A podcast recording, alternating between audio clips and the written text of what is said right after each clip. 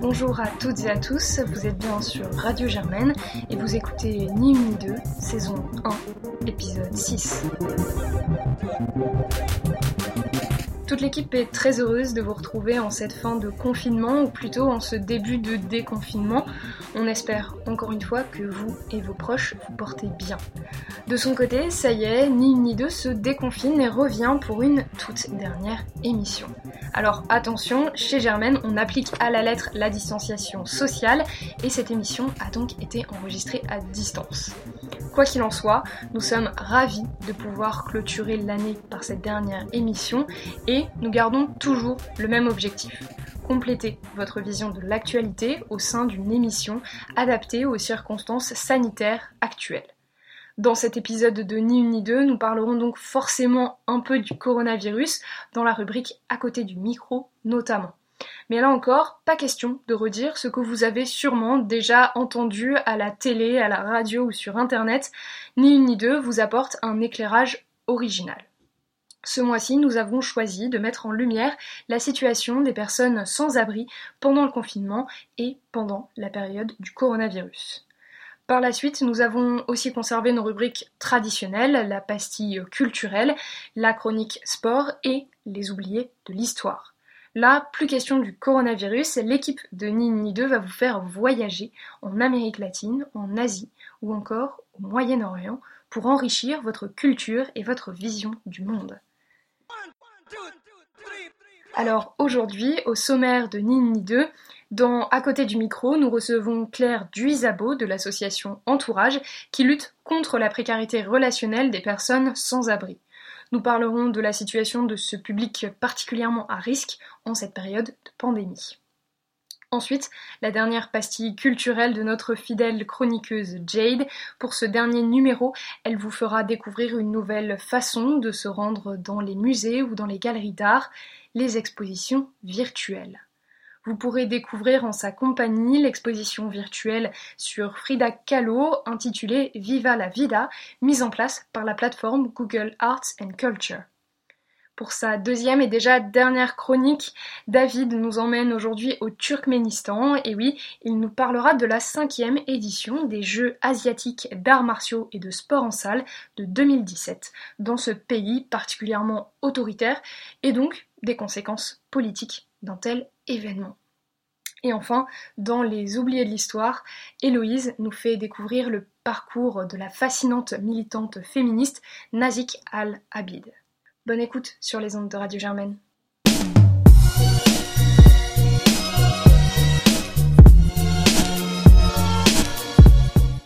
Et tout de suite, on a le plaisir de recevoir Claire Duisabo, directrice de la communication de l'association Entourage.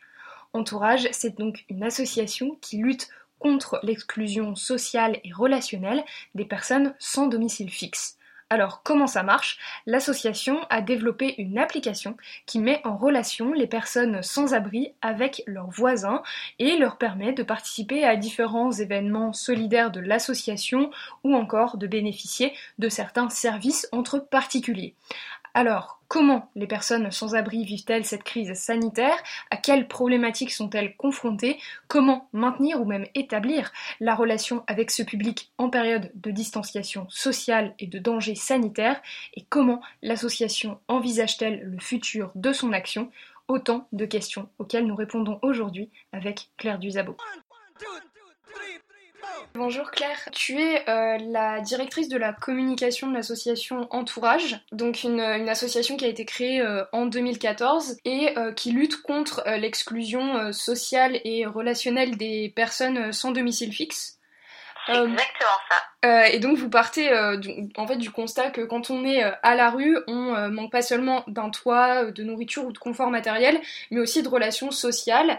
Et en fait l'objectif d'entourage c'est ça, c'est d'aider à franchir ce pas pour échanger avec avec les personnes de la rue et de créer un, un réseau de solidarité entre les personnes sans abri et leur voisinage. Et donc vous menez différentes actions depuis plusieurs années, divers événements, par le biais d'une application qui permet justement de coordonner tout ça.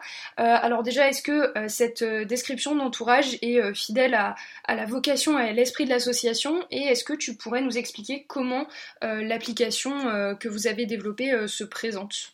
Alors bien sûr, cette description, elle, elle, me convient bien, puisque revenir et et réexpliquer un peu comment l'idée d'entourage née et comment l'application a vu le jour. En fait, euh, comme tu dis, tout est parti d'un double constat en fait. Euh, d'un côté, les personnes en grande précarité, donc les personnes de la rue, celles qu'on voit qui font la manche, euh, les sans-abri, mais aussi ceux qui sont hébergés dans des centres d'hébergement, dans les foyers qu'on voit pas forcément, mais qui souffrent aussi. Toutes ces personnes en grande galère, elles nous disaient, bah, le pire en fait, c'est l'exclusion, c'est le fait d'avoir personne sur qui compter, c'est cette solitude qui est hyper pesante au quotidien et le fait de, bah voilà, de pas pouvoir envisager un avenir meilleur tout simplement parce qu'on n'a pas d'entourage, qu'on n'a pas de gens euh, sur qui se reposer. Et, euh, et ça, c'était vraiment une constante. Et euh, d'autre côté, quand on tendait le micro aux voisins, tout le monde nous disait, bah évidemment, euh, moi j'ai envie d'aider, je, me sens impuissant quand je croise des personnes en galère et tout ça, mais qu'est-ce que je peux faire, moi, après tout, à part donner 2 euros de temps en temps, tendre la main, donner un petit sandwich, je vois pas trop quel est mon rôle. Et donc nous, la mission d'entourage, c'est vraiment de faire ce pont entre, entre ces deux situations et de dire aux voisins, bah déjà en fait, prends conscience que euh, le pire quand tu es dans la rue, c'est le besoin de parler, c'est le fait euh, d'être considéré comme un humain, de retrouver sa dignité. Et ensuite, sache que en fait, c'est pas que l'État, c'est pas que les assurés qui peuvent agir, mais euh, chacun d'entre nous, vraiment à l'échelle du citoyen, quoi, vraiment ton voisin, bah, on a un rôle à prendre. Et donc voilà, l'idée de notre association, elle est née comme ça. Euh, avec cette conviction que, que en fait finalement nous il fallait qu'on soit là pour accompagner les voisins et les, leur donner un petit coup de coude, les pousser un peu pour les, les inciter à franchir le pas et à oser la rencontre. Et donc c'est pour ça qu'on a développé euh, plusieurs choses, mais ce pourquoi on est plus connu, c'est une application mobile euh, gratuite qui s'appelle Entourage, que je vous invite vivement à télécharger, et qui est en fait une plateforme d'entraide dans le quartier. Donc très concrètement, euh, c'est une application qu'on a sur son téléphone, existe aussi sur le web, et sur lequel on peut dire, bah voilà, moi, Claire, je propose euh, une paire de chaussures en taille 43, euh, je propose euh, de vous aider à faire un CV, euh, de prendre un café, tout simplement. voilà, enfin, il y a, y a mille et une façons d'aider, quoi. Ça peut être aussi mettre des compétences à disposition ou quoi.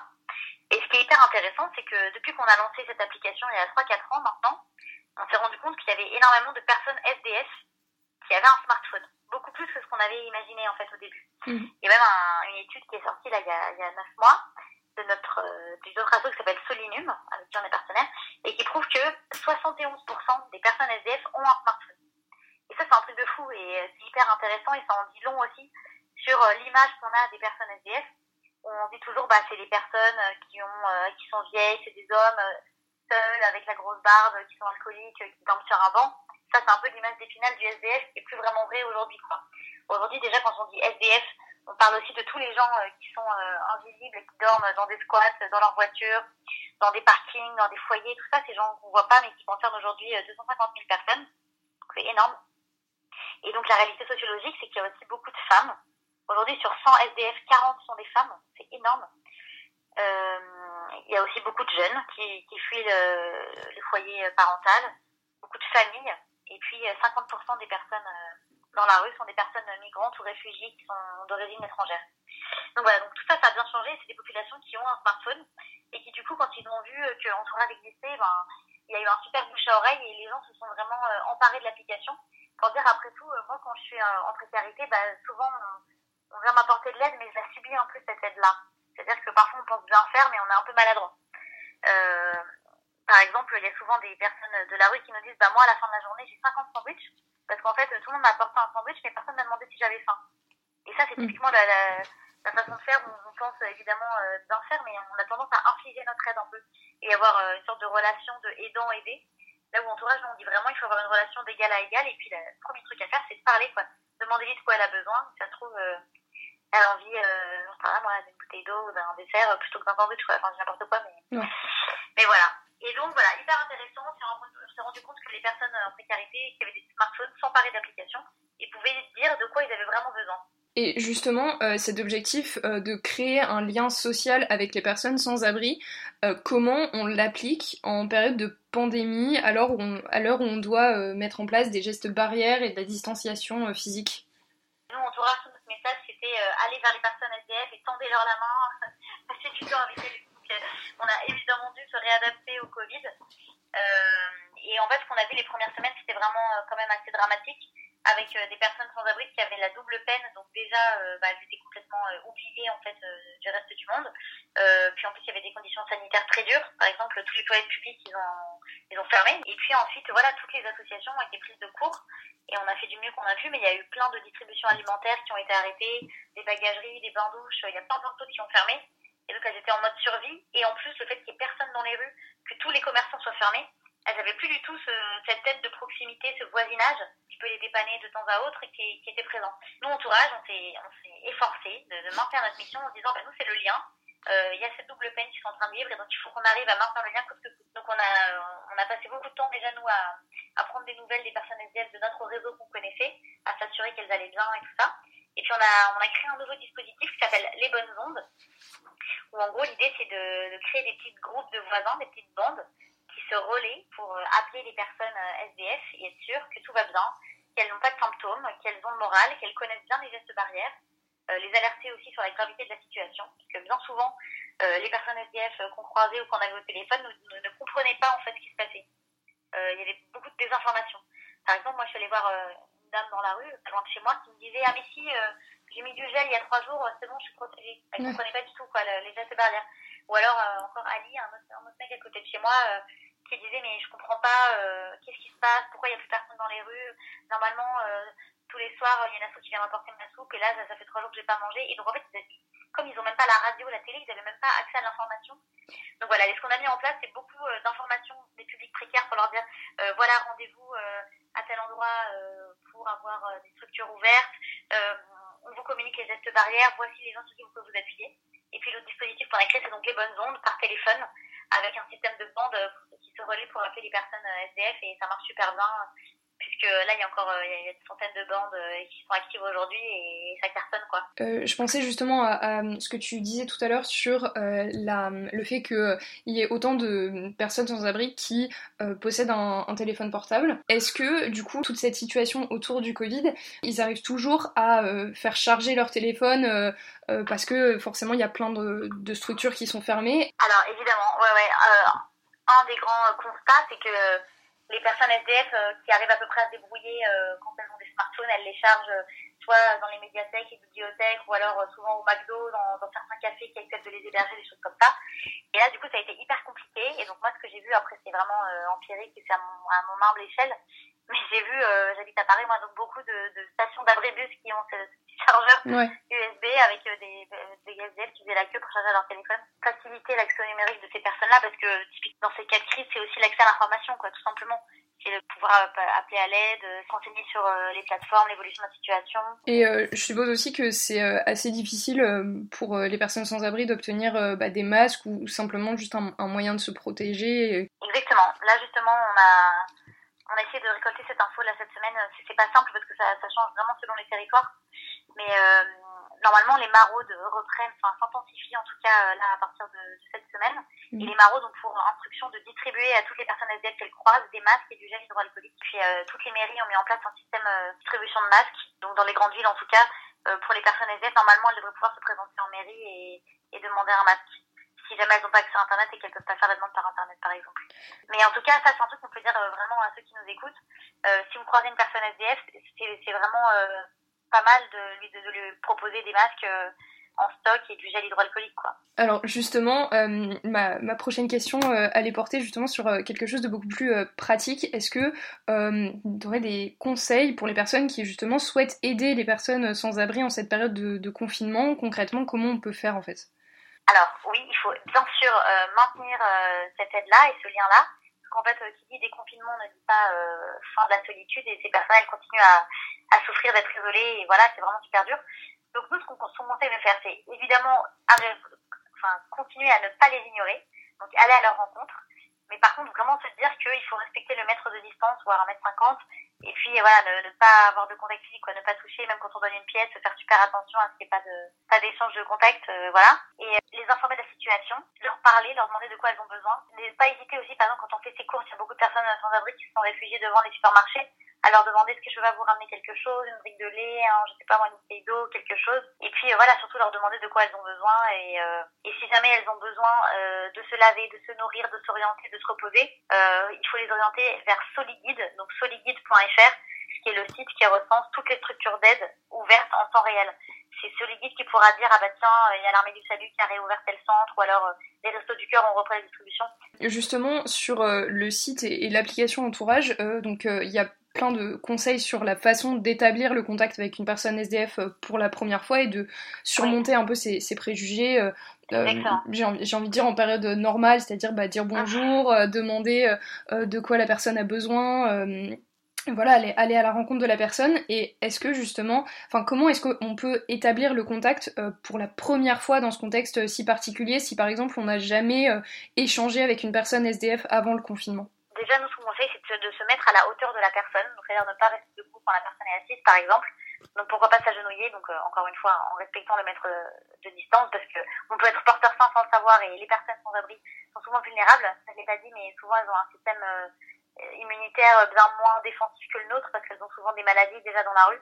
Donc euh, parfois on pense bien faire, mais il faut, faut, aussi dire qu'on peut, nous, sans vouloir transmettre la maladie. Donc voilà, il faut s'agenouiller et je pense que la, la, bonne première question à avoir, enfin la bonne première façon d'aborder, c'est de demander voilà si tout va bien et si on peut faire quelque chose pour, pour cette personne-là. lui demander si elle a un toit sur la tête ce soir-là et si elle est suivie par une association. Ça, c'est vraiment les premières questions à poser. Est-ce qu'elle a déjà une assistante sociale? Est-ce qu'il il y a des gens qui sont au courant de sa situation? Et euh, après, il faut aussi être assez humble et se dire, c'est pas le rôle des voisins euh, de, de, de, trouver euh, un toit à cette personne. Si jamais ça fait 10 ans qu'elle dort dehors, on se rend bien compte que c'est super compliqué. En tout cas, de demander, voilà, bonjour, je m'appelle, très important de donner le prénom. et bien, vous voyez, donc je m'appelle Claire. ça fait plusieurs fois que je vous vois dans le quartier. comment allez-vous Comment vivez-vous cette crise Comment je peux vous aider Ok, est-ce que vous avez un endroit où dormir ce soir Est-ce que les gens du quartier sont sympas avec vous La prochaine fois que je vous vois, si je vous recroise au même endroit, qu'est-ce que vous voulez que je vous amène Enfin, des questions comme ça, quoi. Sur un tout, un tout autre sujet, Entourage euh, continue aussi, euh, bah, du coup, ces autres euh, projets qui étaient déjà en cours avant, avant toute cette crise. Est-ce que tu peux nous parler de la campagne de communication que vous avez lancée là dans les dernières semaines sur le projet Linked Out? Entourage, notre asso, notre mission, comme je disais, c'est de redonner un réseau à ceux qui n'en ont pas. Et avec le projet LinkedIn, on a voulu aller encore plus loin et de, se dire, en fait, dans la rue et dans les personnes en précarité en général, on voit qu'il y a plein de gens qui ont des talents, qui ont des compétences, et qui, tout simplement euh, ont du mal à les valoriser euh, pour aller retrouver un travail parce qu'ils n'ont pas les codes, parce qu'ils n'ont pas le réseau, ils ne savent pas euh, comment, bah, comment retrouver un emploi et, avoir cette visibilité-là sur le marché du travail. donc l'idée qu'on a eue, c'est de créer une plateforme qui s'appelle donc linkout.fr sur lesquels on a mis en ligne des CV de personnes en précarité. Et on a vachement assumé le côté humain de ces CV. Donc on a assumé les parcours chaotiques de ces personnes sans essayer de mentir. Par exemple, voilà, Rachid, euh, après un divorce, euh, il est tombé dans la rue euh, pendant deux ans. Là, aujourd'hui, ça fait trois, quatre ans qu'il est hébergé en centre d'hébergement et il est prêt à s'en sortir. il, a une, il a plus de 25 ans d'expérience dans la restauration. Et aujourd'hui, voilà, il a hâte de retrouver un emploi. Et après, donc, on a dit à n'importe quel voisin, donc à n'importe quel internaute, de se rendre sur cette plateforme linkedout.fr et de partager massivement les profils de ces candidats en précarité. Ça a cartonné. On a eu des dizaines de milliers de partages de ces CV. Et, euh, et sur les 15 candidats de, cette promo, qui était vraiment une expérimentation, il y en a 11 qui ont retrouvé un emploi. Et du coup, là, euh, récemment, on a, eu euh, la chance euh, qu'un chef d'entreprise flash vraiment sur le projet LinkedOut et sur la vision de société qu'on porte, de redonner une place aux exclus dans le monde professionnel et dans la société d'une façon générale. Et en fait, euh, ce chef d'entreprise-là, il était passionné de voile. Et du coup, il a offert le nom de, de son bateau à South. Et c'est un bateau euh, hyper performant qui va faire le tour du monde puisqu'il va participer au prochain Vendée Globe. Et euh, est-ce que, du coup, le contexte du coronavirus, ça modifie un peu la, la mise en place de cette action-là? Alors, pour l'instant, le, le Vendée Globe est avec un départ le 8 novembre, mais euh, il y a quand même un gros point d'interrogation. Donc oui, évidemment, le coronavirus a tout changé. C'est super compliqué. Nous, de, on voulait faire faire euh, du bateau à plein de personnes SDF. On voulait vraiment euh, filer la métaphore. Et puis, on avait plein de projets pour que les personnes de la rue donnent des conseils aux skippers en lui disant, ben voilà, quand tu connais le froid, la faim, la solitude, et ben nous aussi, on la connaît au quotidien. Donc voilà les conseils qu'on peut te donner.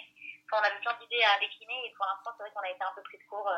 Et donc il y a une prochaine promo de candidats de LinkedIn qui va sortir en octobre. Et euh, voilà, et donc là on est en train de bosser euh, d'arracher pour trouver du coup les candidats cette promo-là parce que le travail de sourcing en fait il est assez important.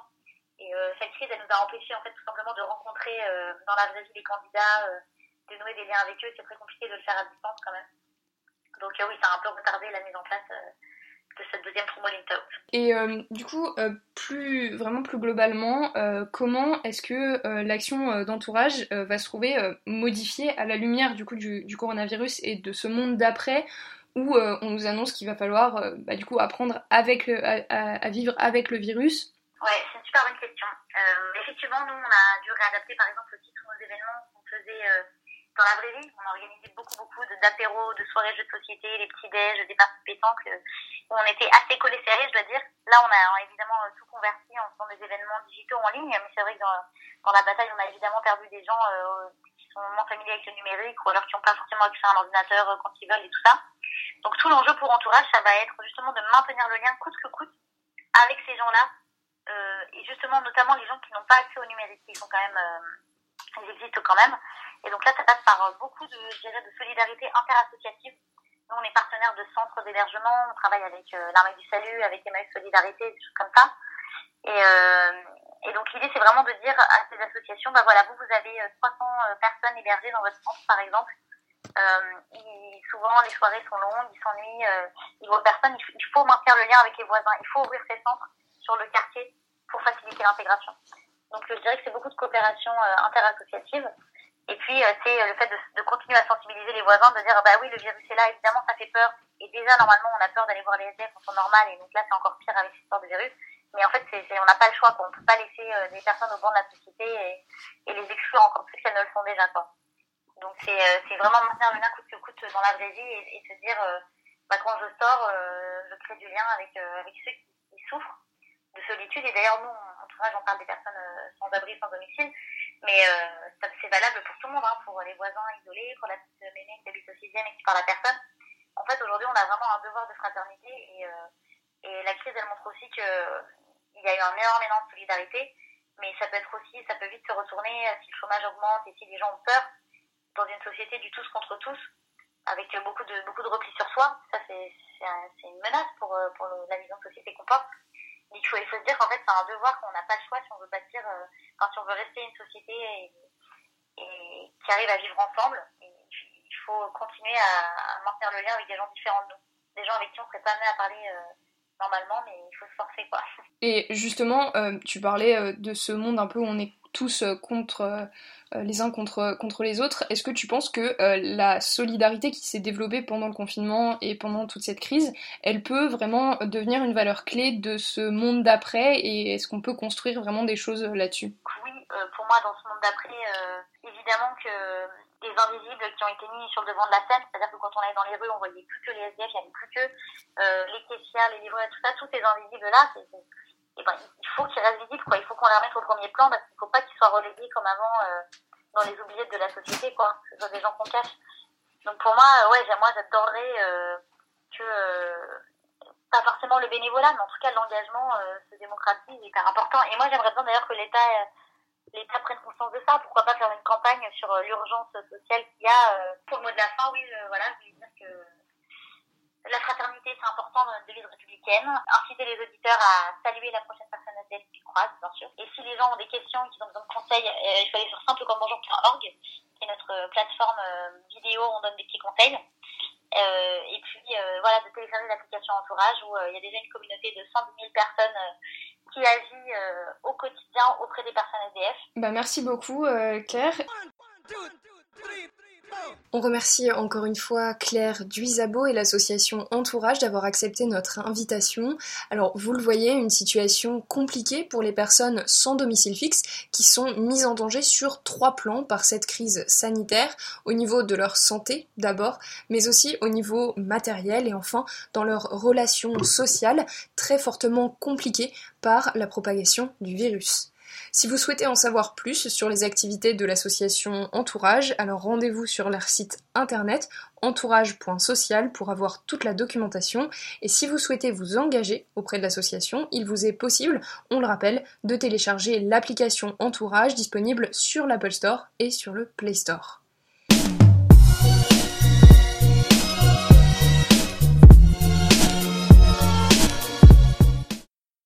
Et maintenant, place à la dernière pastille culturelle de cette saison.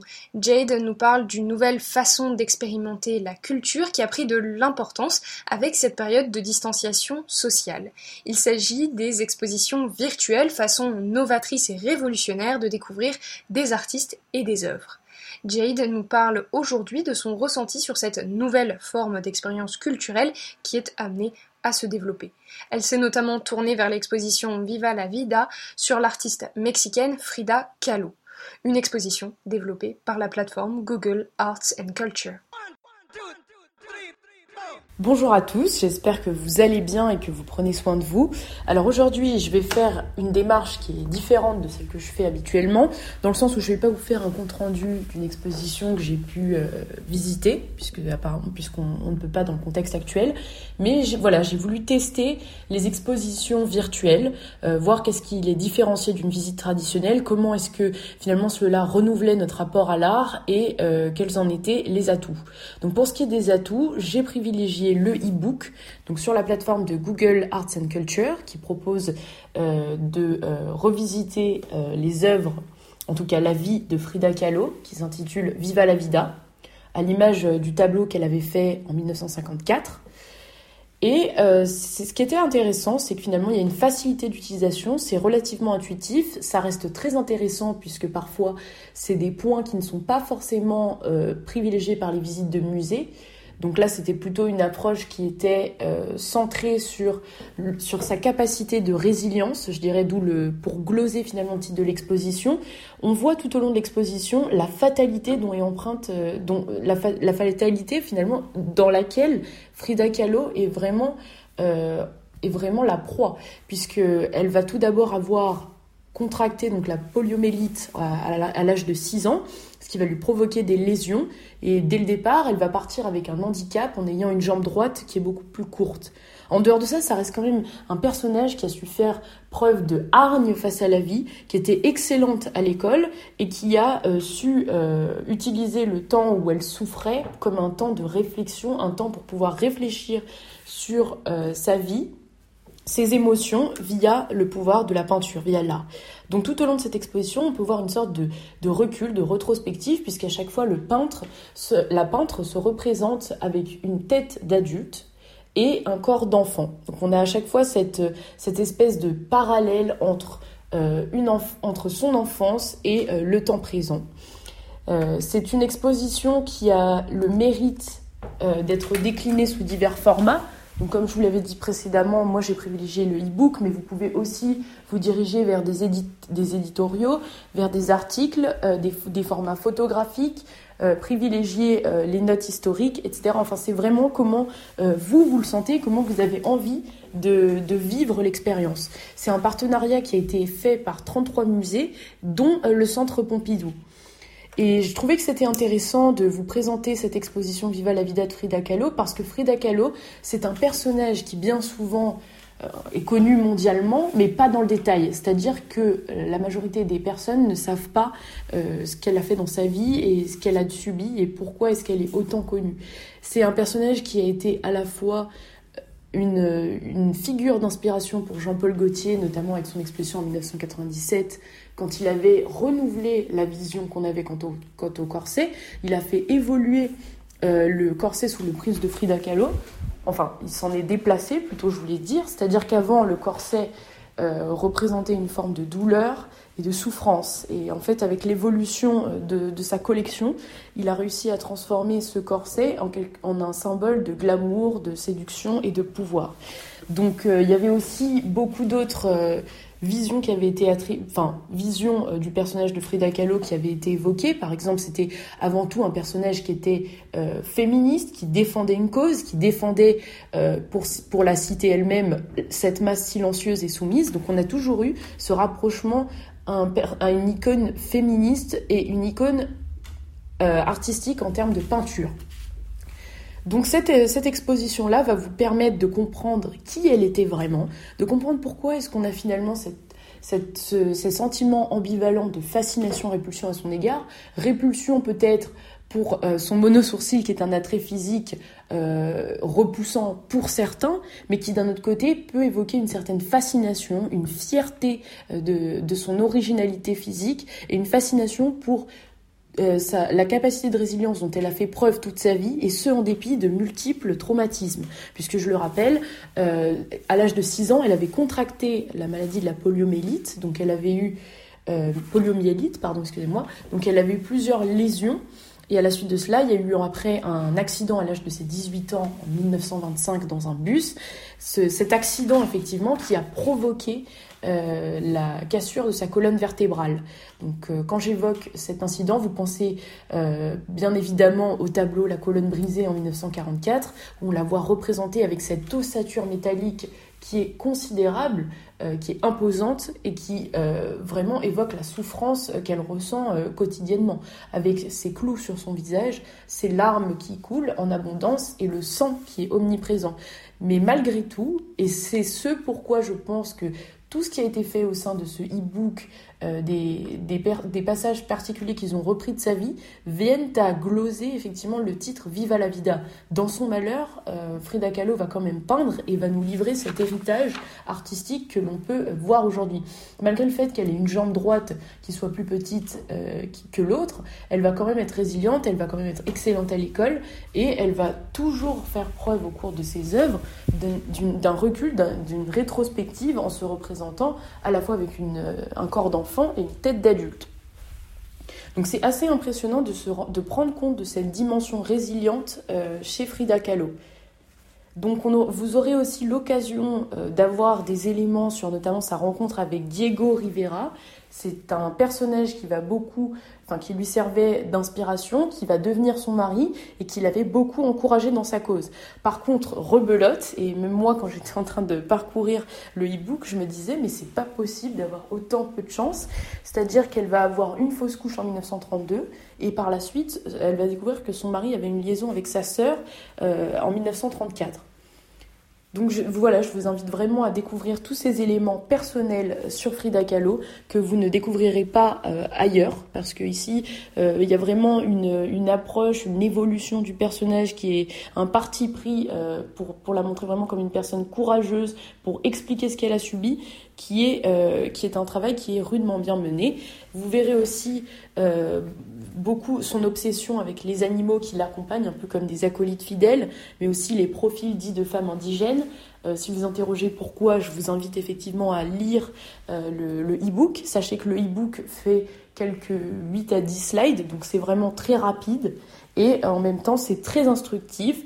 Et ce qui est assez intéressant, c'est que vous avez à chaque fois une sorte de parallélisme entre les illustrations qui sont euh, donc les œuvres de Frida Kahlo qui permettent de gloser le texte que vous avez à côté.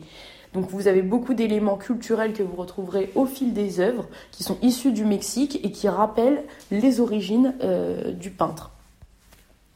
Donc voilà, j'espère que vous avez apprécié ce moment. Je vous invite vraiment à voir cette exposition virtuelle de Frida Kahlo et, euh, et j'espère que vous la trouverez aussi instructive que moi. Voilà, je vous souhaite une bonne journée. Au revoir.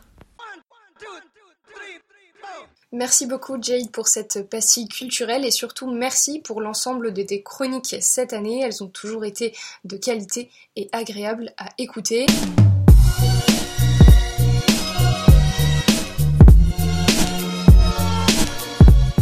C'est maintenant au tour de David de nous faire voyager en Asie cette fois. Il nous ramène en septembre 2017 au moment de la cinquième édition des Jeux asiatiques d'arts martiaux et de jeux en salle. Elle s'était alors tenue au Turkménistan où le pays est dirigé d'une main de fer depuis de nombreuses années. Cet événement a donc constitué un enjeu politique énorme pour ce pays, comme tu nous l'expliques David. Bonjour à tous et bienvenue dans la rubrique sportive de Ni 2. C'est un plaisir de vous retrouver après ce long confinement. Aujourd'hui, nous nous intéresserons à un événement spécial, sportif, qui n'a pas vraiment marqué l'actualité de ces dernières années. Et promis, pour une fois, vous n'entendrez pas parler du coronavirus. Le Turkménistan, pays de 5 millions d'habitants, riche en pétrole et gaz, possède l'un des régimes les plus autoritaires au monde. Son président, dont le nom est peu facile à prononcer, Berdi Moukhamedov, gouverne le pays d'une main de fer depuis plus de dix ans. Il se voue à un extravagant culte de la personnalité, avec notamment comme surnom officiel le protecteur. Du 17 au 27 septembre 2017, ce pays d'Asie centrale a organisé la cinquième édition des Jeux asiatiques d'arts martiaux et de sport en salle. Ce pays désertique mais aux fortes réserves de gaz s'ouvre pour l'une des premières fois au monde. Pour ces Jeux, le Turkménistan a ouvert ses portes aux journalistes étrangers. Une première pour ce pays qui est classé 178 sur 180 pour l'indice de la liberté de la presse, ce qui le place tout simplement juste avant la Corée du Nord. Ces Jeux, organisés tous les deux ans depuis 2005 par le Comité olympique d'Asie, verra s'affronter plus de 65 délégations dans des sports des plus classiques, tennis, natation, cyclisme, différents arts martiaux, aux plus insolites tels que le e-sport ou encore les échecs. Pour la première fois dans l'histoire des Jeux, 19 délégations d'Océanie participeront à l'événement, dont des équipes australiennes, néo-zélandaises et polynésiennes. La France sera donc présente à travers Tahiti. De nombreuses infrastructures flambant neuves ont poussé à travers la capitale Angabat. Le tout aurait coûté plus de 5 milliards de dollars selon l'agence France Presse et certaines entreprises de BTP y auraient participé. L'agence croit également savoir que le Turkménistan compte candidater à d'autres compétitions internationales, notamment les Jeux olympiques, pour réutiliser ces installations. Il faut d'ailleurs souligner que la cérémonie d'ouverture de ces Jeux aurait coûté plus que la cérémonie d'ouverture des JO de Londres en 2012. Une étincelante ville blanche pour le sport, selon le site des Jeux, construite suite à des campagnes massives d'expulsion de la population locale. Grâce à des images satellites, Amnesty International a estimé que plus de 50 000 personnes avaient ainsi été déplacées. Une population opprimée, sans liberté de la presse, des autorisations de sortie de, de territoire quasi inexistantes, des milliers d'opposants politiques enfermés dans les geôles turkmènes, bref, vous l'aurez compris, la liste est longue concernant les restrictions et les menaces auxquelles la population turkmène doit faire face. Ainsi, l'organisation en 2017 d'un tel événement dans ce pays n'a fait que peu parler de lui, et pourtant celui-ci était directement supervisé par le comité olympique. Ce même comité, qui veut partager des valeurs d'amour et de respect à travers le monde, nous montre encore une fois que la ligne est fine entre leurs valeurs et leurs actes, comme le montraient également les JO de Pékin en 2008. C'est la fin de cette rubrique sportive, et si vous souhaitez en apprendre plus sur ces fameux Jeux au Turkménistan, je vous conseille vivement le reportage d'Arte, Les Jeux du dictateur, qui nous plonge au cœur de cet événement. À très vite. Merci beaucoup David pour le récit de cette édition des Jeux asiatiques d'arts martiaux et de jeux en salle. Tu as su nous montrer en cette fin d'année la portée euh, politique de parcours de sportifs et d'événements sportifs autour du monde. Merci beaucoup pour tes chroniques.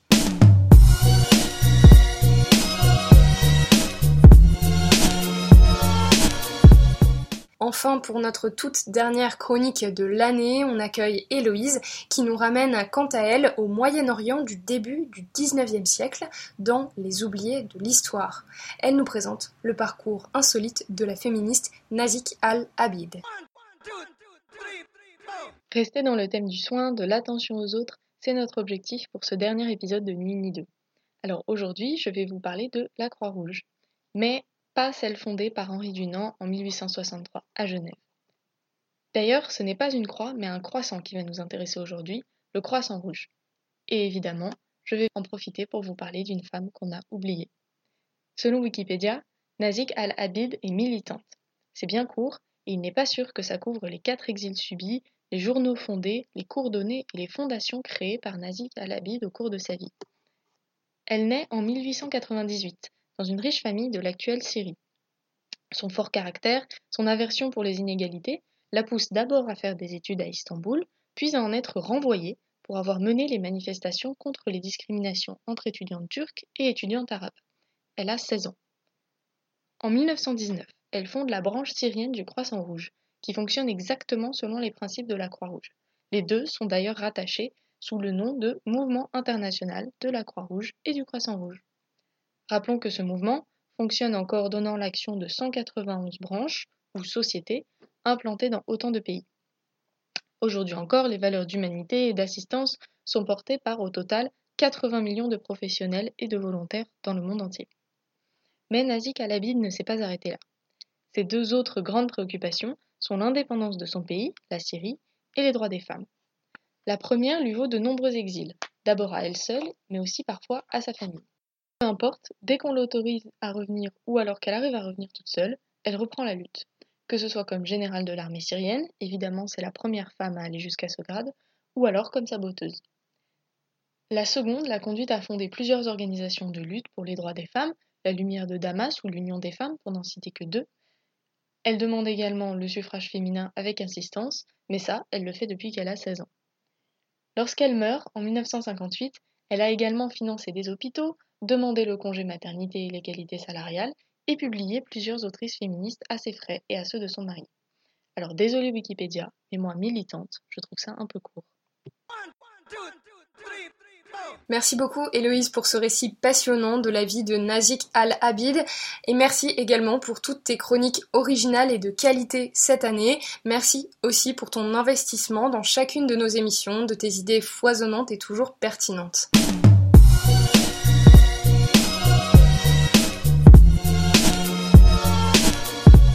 Alors voilà, la saison 1 de Ni Une Ni Deux, c'est fini pour cette année. Pour ma part, et je pense ici pouvoir parler au nom de toute l'équipe, chers auditeurs, ça a été un plaisir pour nous de monter cette émission à partir vraiment de zéro depuis septembre. On a adoré dénicher les histoires les plus insolites, les plus folles, mais aussi parfois les plus essentielles à raconter pour les amener sur les ondes de Radio Germaine.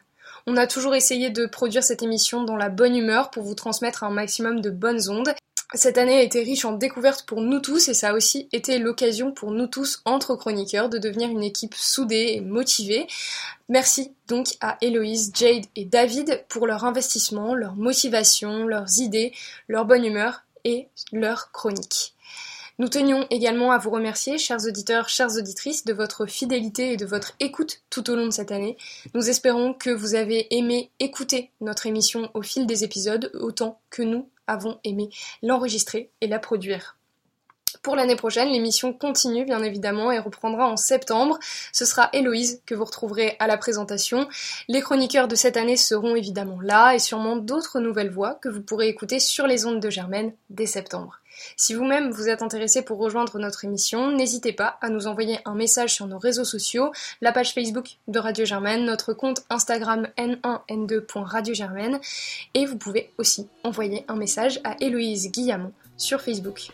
En tout cas, merci beaucoup de votre écoute, portez-vous bien, faites attention à vous et on se revoit en septembre.